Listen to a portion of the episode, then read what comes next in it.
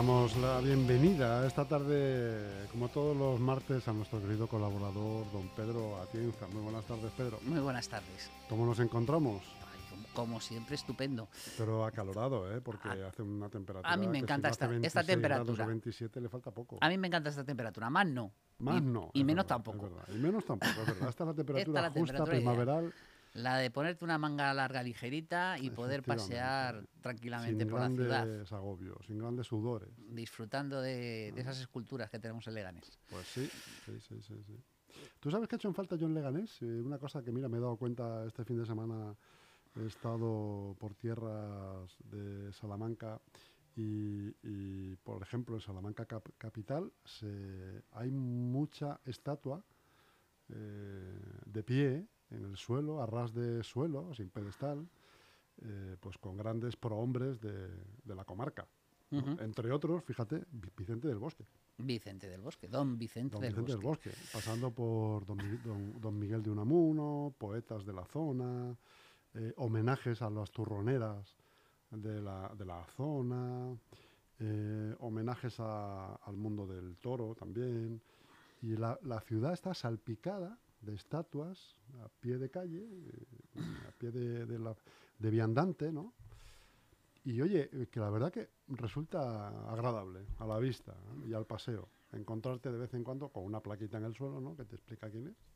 Pues sí, la verdad es que es una idea muy agradable, pero vamos, que a lo mejor a pie de calle tenemos pocas en Leganés, alguna hay, no hay que ir nada más que a la Plaza de España y ver a, al ancianillo sentado, ¿verdad? Con el periódico, para ver un homenaje, no a una gran personalidad, pero sí un homenaje a todos los mayores de, Leganés y en recuerdo de que Leganés, eh, según los estudios, es la ciudad, ahora después de la pandemia no lo sé, antes de la pandemia era la ciudad más longeva de Europa, ¿no? ¿Tú crees que Leganés algún día, algún año, lo conoceremos como la ciudad donde más robots hay? pues, pues, pues mira, no te diría yo que no, porque el camino. El camino que llevamos, sí, no te diría yo que no.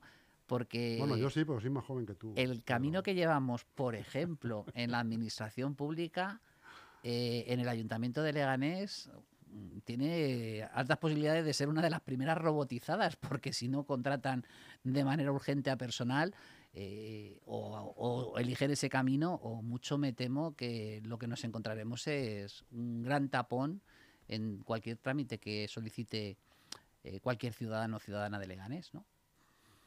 Mira. Pues, eh, claro, yo estaba pensando, tú estás hablando, mm, no sé si tanto de robotización como de digitalización. Mm, las dos cosas más de la mano. Al final, un ordenador, un ordenador que además actúa eh, de manera automatizada, es un robot. No tendrá, no, no, no, tendrá las características de los robots que vemos en las películas, pero al final quien nos hace la declaración de la renta, o quien nos ayuda, perdón, a hacer la declaración de la renta, porque al final la hacemos nosotros, eh, es un robot. Es un robot contratado por la Agencia Estatal de la Administración Tributaria, la Agencia Tributaria. Y, es ese robot quien nos ayuda y quien nos guía eh, para que nosotros hagamos de la manera más eficiente y más eficaz posible nuestra declaración de la renta. Fíjate que se ven pinceladas ya en este sentido en el que tú estás hablando, porque también hace poco en un restaurante de Alcorcón, sin ir más lejos, eh, de estos que hay muy grandes, eh, tienen, eh, va un carro con los postres y va, va solo, autónomo, entre las mesas. Sí. Va dirigido, él solo se va dirigiendo entre las mesas a, a servirte el postre lo cual, pues bueno, es un poco eh, los auspicios de, de, lo que va a venir en el futuro. Ese, parece ser el camino y ese es el debate que yo creo que se va a abrir. Y además es que ese camino pensamos que va a ser antes de ayer, de perdón, eh, pasado mañana.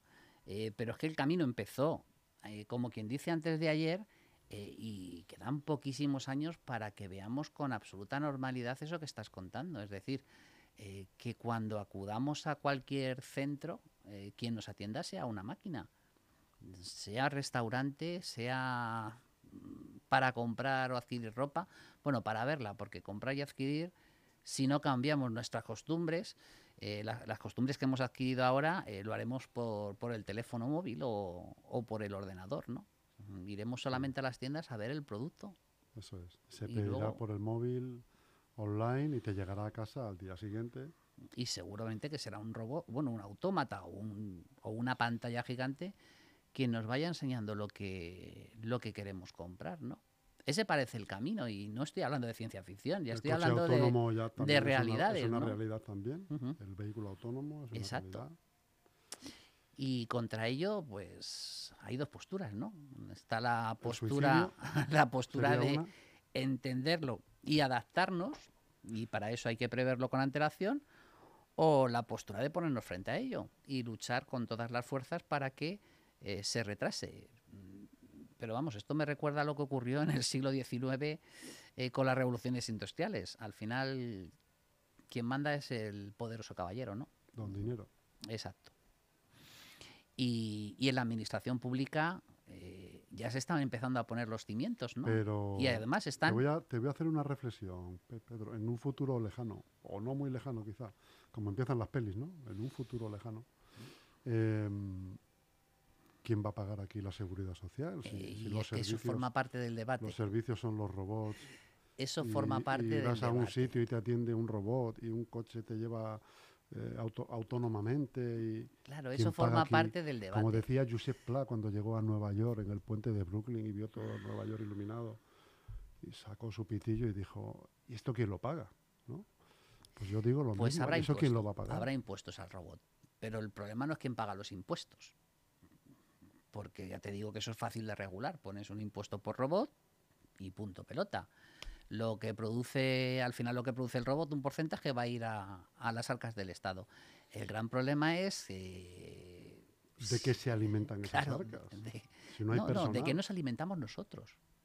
Es decir, sí, eh, mira, eh, el otro día, y trajo- tra- tra- trae- traigo este tema precisamente por, por este titular tan, eh, si quiero digo el periódico, Sí, sí, por supuesto. que leí en La Razón, fíjate, leo La Razón, Pero luego, Pedro, entre bajo, otros, qué entre bajo otros. cayendo Es- era ironía, eh, que, Es me, ironía, perdonen, es que me broma. perdonen los lectores de La Razón, que broma todo, era es ironía. broma.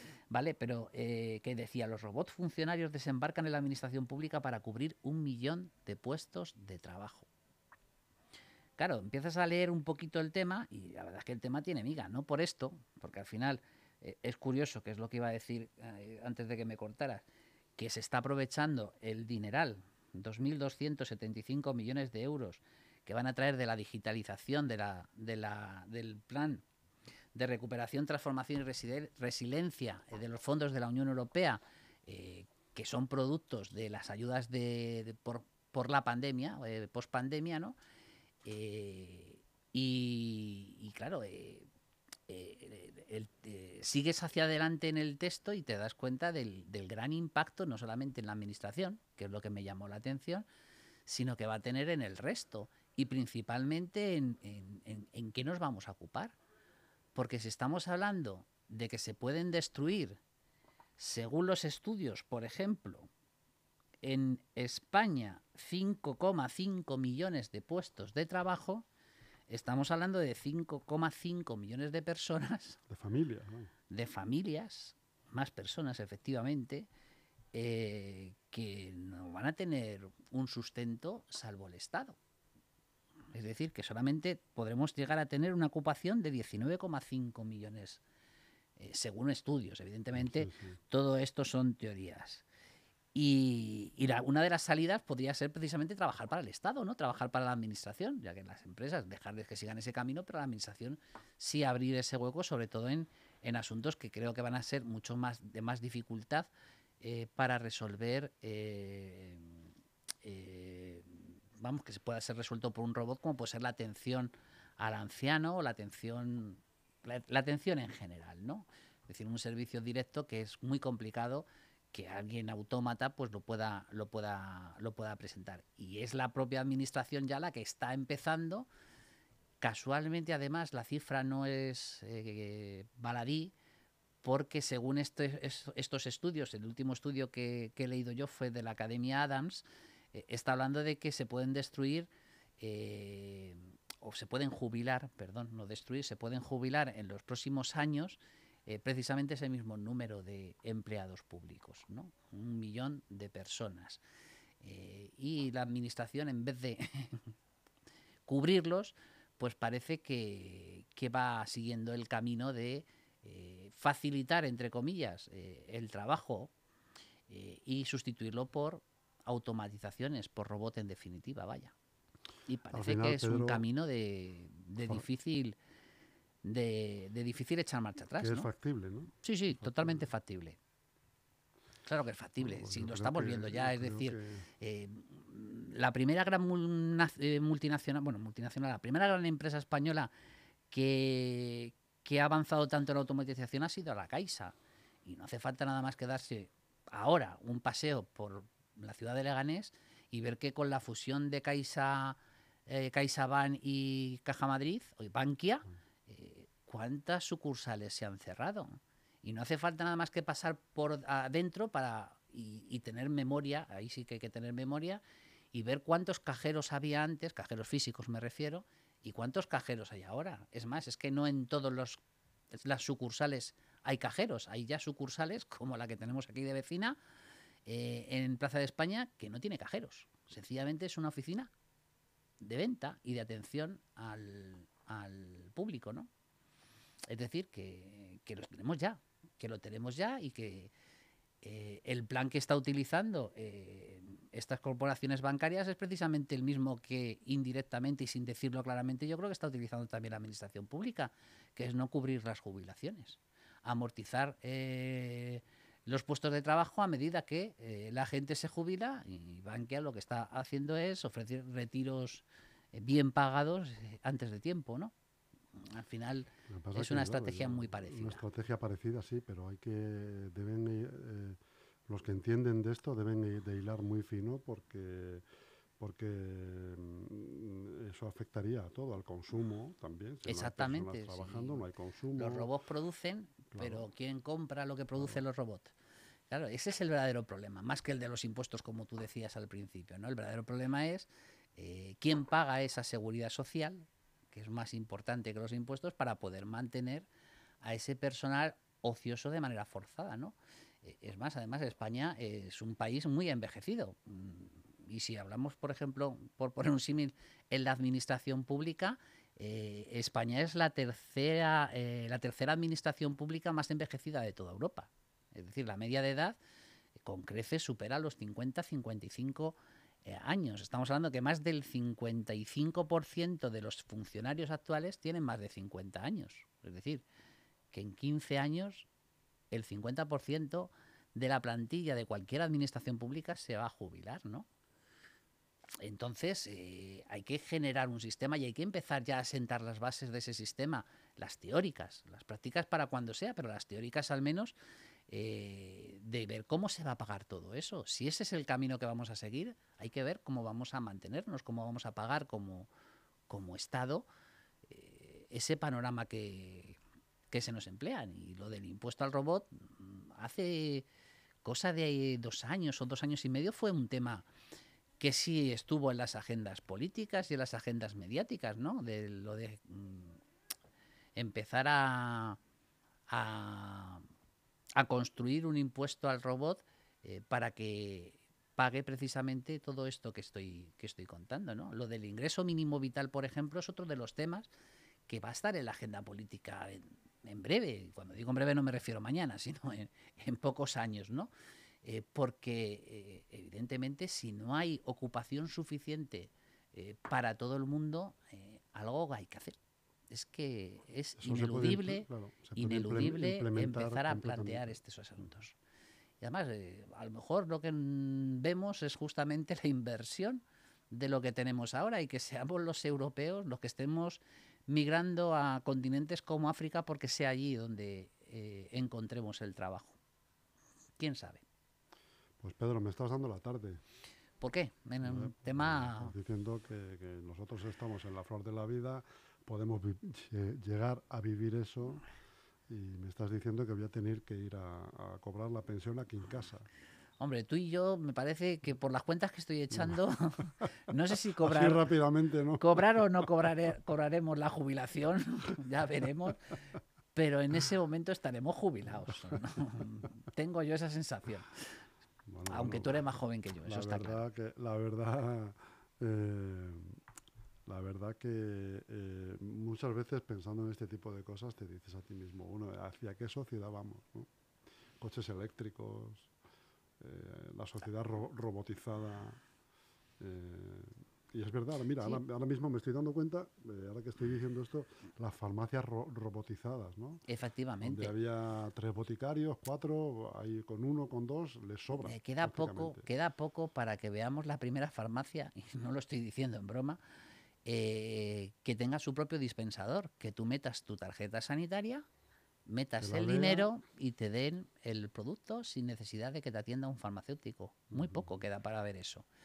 Y todos lo haremos porque no esperaremos colas. Eh, mira, eh, hay una tienda en... Bueno, hay varias, pero una de ropa en Parque Sur, no voy a hacer publicidad de ella, pero está nada más entrar por la puerta principal a la derecha, donde tienes dos opciones, que te atienda una persona y esperar tu cola correspondiente para cobrarte la prenda, o que seas tú el que cojas y, quites eh, los elementos de seguridad y, y abones eh, la tienda mediante, mediante tres, eh, tres puestos, ¿no? Si, tienes prisa, lo tienes claro. Vas a ir ahí porque nunca hay gente. Todavía vemos colas, pero llegará el momento en que dejaremos de ver a esos dependientes por nuestras costumbres. Lo que quiero decir es que somos nosotros los que también podemos empezar a marcar el futuro. Y cuando digo nosotros, mm, me refiero a los actos individuales. Porque la suma de actos individuales eh, son las que provocarán que esto no vaya eh, a lo máximo. Que sea un elemento de ayuda, que eso viene bien, pero que no llega a ser el elemento identitario de, una empresa O, de, o de una administración pública. Con los bancos eh, ha habido una revolución, eh, además de los que saben hacer revoluciones, que son nuestros mayores, eh, y han conseguido algunos pequeños objetivos de los que tenían, pero no han conseguido ganar la guerra. La guerra sigue. Los bancos van a seguir maximizando beneficio eh, y serán nuestros comportamientos los que pueden hacer o los que pueden evitar que eso vaya a más. Hay que aprender de esos mayores. Esos mayores han conseguido que los bancos eh, frenen, echen el freno. Ahora lo que toca es también que echen un poquito de marcha atrás para que nuestros mayores puedan ser atendidos eh, de una manera decente en los bancos. Y todo esto es producto de la automatización, de la robotización esto que, este tema que he traído hoy al debate. En cualquier caso, eh, fíjate que habrá campos todavía en la sociedad, en la civilización, en los que eh, la robótica no pueda prácticamente hacer nada. ¿Tú crees? Como es el deporte, la música, la cultura. Mm, si consideramos un deporte como profesión, bueno, pero claro. La robótica. Y de la cultura y la música no lo, no lo tengas tan, tan, tan seguro. Mira, eh, no me acuerdo ahora del nombre, fíjate que me lo sabía, pero no me acuerdo ahora del nombre, pero una de las mayores estrellas de, Corea es alguien automatizado, que además tú puedes utilizarlo para hacer tu propia canción y que cante, ¿no? Eh, ha llenado estadios. O sea, esa automatización ha llenado estadios y no hay nadie detrás. Hay, hay un equipo de, producción, evidentemente, mm. pero no, hay, no, es, no es artista. Es simplemente un holograma sobre un escenario y ha conseguido llenar estadios. O sea, que tampoco creas que hay campos que se queden, que se queden fuera de, esto. Hombre, siempre hay gente detrás. Es decir, al final es verdad que, bueno, hay un experimento que hizo Facebook eh, con los bots. Hizo bots y los dejó que aprendieran solos. Eh, y los bots empezaron a discutir entre sí. Y pararon el, experimento porque los robots empezaron a generar su propio lenguaje. al margen de los programadores. Es decir, que empezaron a, tener, lo, entiéndaseme el símil, a tener conciencia, que es lo que nos diferencia de las máquinas, ¿no? Y lo pararon, les dio, les dio tanto miedo que eso fuera más que pararon el proyecto y ahí está abarcado, ¿no? No han vuelto otra vez a, a coger ese proyecto. Y hay muchísimos, vamos, de hecho, eh, en el campo de, eh, de, la robótica o de la hay, hay muchísimos avances en intentar eh, reproducir el cerebro humano. Y yo creo que tarde o temprano lo conseguirán. Y el día que consigan eso, eh, todo se hace infinito ya. Ya no hace falta que tengamos compositores de música porque serán un robot o un cerebro, un cerebro el que el que componga esa música. Estoy exagerando, ¿no? Para que, pero, pero quédense con la idea. Es decir, este camino es un sin parar y nosotros vivos lo podemos ver, lo vamos a llegar a ver, yo creo. Sí, es verdad que probablemente veamos eh, los, los inicios de todo esto, ¿no? Los inicios, que luego cuando todo se perfeccione será probablemente también espectacular, ¿no? Vivir, eh, no sé yo si vivir en esa sociedad me gustaría a mí a estas alturas. Yo creo que no nos gustaría ninguno. Es decir, que tener una máquina que nos ayude a hacer el trabajo, sí, por supuesto. El que nos facilite la vida, también, por supuesto. Pero el que nos sustituya, eh, empezamos a entrar en terrenos que lo imaginaron eh, eh, escritores de ciencia ficción. Y, y yo siempre digo lo mismo. Julio Verne acertó. o al menos con las ideas. ¿Por qué no pueden aceptar estos?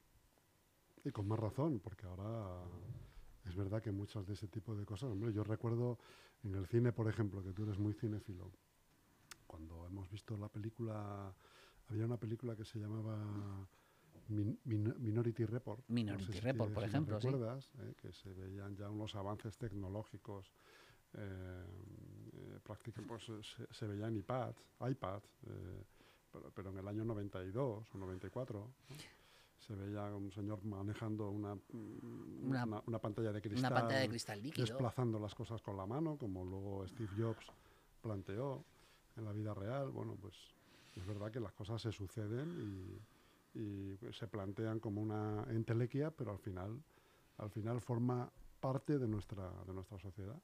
Exacto, y además, hablando de, de cerebros, otra de las noticias que me ha sorprendido esta semana, que y ya lo digo a título de terminar, porque estaremos ya con el tiempo casi concluido, ¿verdad? Eh, como anécdota, ¿no? Eh, me ha chocado mucho que unos investigadores eh, todavía no lo den por descubierto, pero parece que, que la conciencia, la conciencia, el, sentirnos lo que somos, tiene mucho que ver con la física cuántica. Y, parece que ya están también a punto de, de, demostrar esa hipótesis que se planteó ya hace muchísimos años. Por resumirlo muy brevemente, ¿no? la física cuántica lo que dice es que eh, todos podemos estar en todos los lugares y en ningún lugar. Estoy siendo muy bestia. Eh, para la y entonces la conciencia, que es el recuerdo de lo que fuimos eh, y el pensamiento de lo que seremos, tiene mucho que ver con esa traslación de espacio-tiempo, ¿no?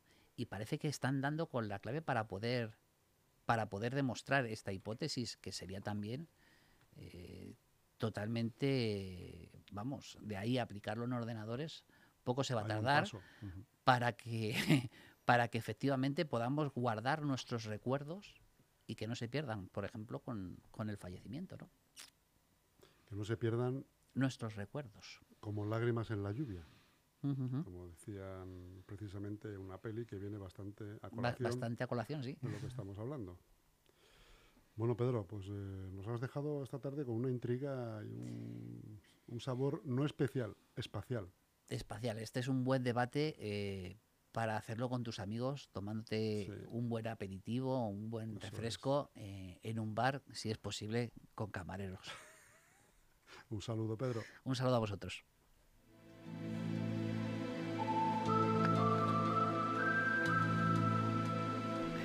Había que salirse un poco de la tónica que llevamos